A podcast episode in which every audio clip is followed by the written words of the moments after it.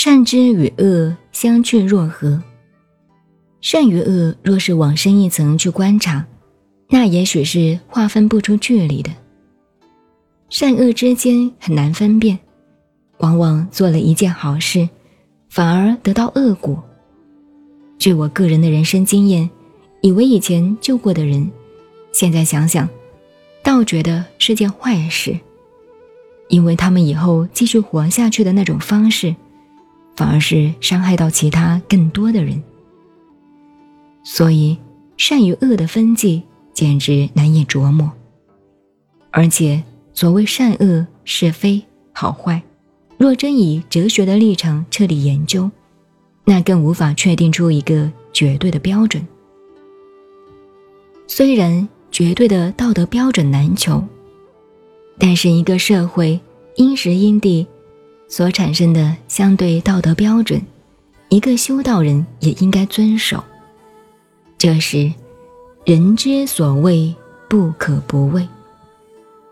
即使你超越了相对的窠臼，到达了绝对的境界，在这个世界上，你仍有必要陪大家遵守这个世界的种种规则，避免举止怪异、惊世骇俗。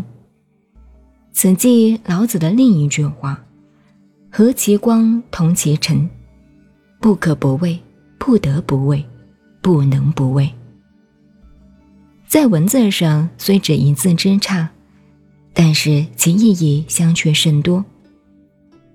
不可不畏，乃发自于自己内心的认识与选择，为了利益众生而随顺众生。不是受外在环境的制约，执着一般相对的价值标准。比如有一个东西，大家都认为是黑色的，这只是一种约定俗成的语言称呼，你也就跟别人说是黑的，不必硬说是白的，否则将有麻烦，无法彼此沟通。